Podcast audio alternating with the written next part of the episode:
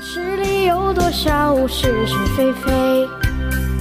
故事里有多少《侍卫官杂记》，作者宋朝，由事了播讲。是就是，不是也是。故事里的事，说不是就不是。听他们说，有许多的政治方面不得意的国民党员最近纷纷加入民社党和青年党。我今天看见陈秘书的时候，便问他这个事情是如何看的。问题很简单，这些人的目的是要升官，在国民党中既然熬不出来，那就只能加入民青两个党了。那加入民青两个党有啥前途啊？前两天，这个民社党头子张君迈来见先生，诉了半天苦，结果一张便条给他去找于红军拿钱。你猜钱先生为什么给他钱呢？这我可不知道。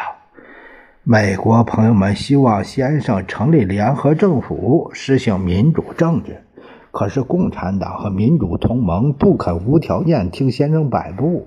所以先生呢，只好极力拉拢和提拔民青两党。一旦和谈破裂，国民党有民青两个党的捧场，同样可以组织联合政府。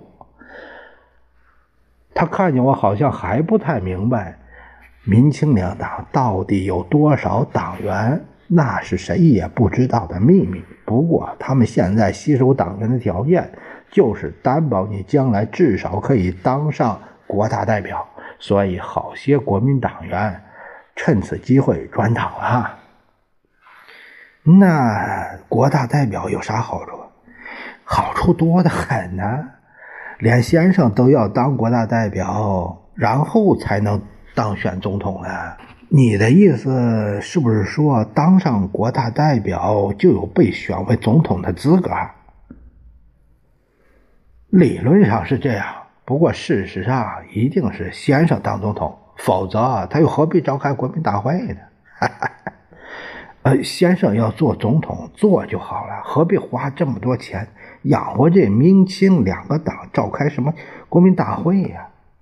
小陈兄，搞政治不是那么简单的。我们现在口口声声是要实行民主，那么一定要有一套做法。不然没法子交代过去。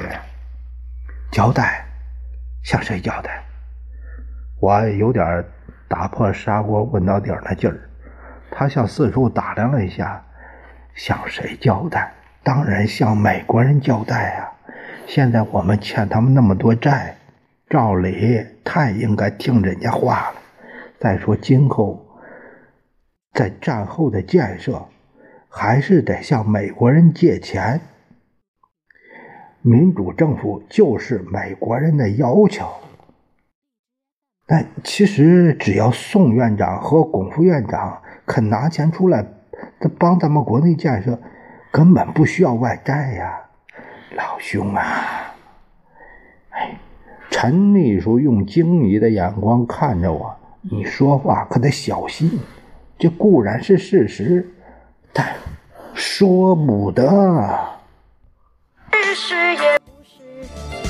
故事里的事，说是就是，不是也是。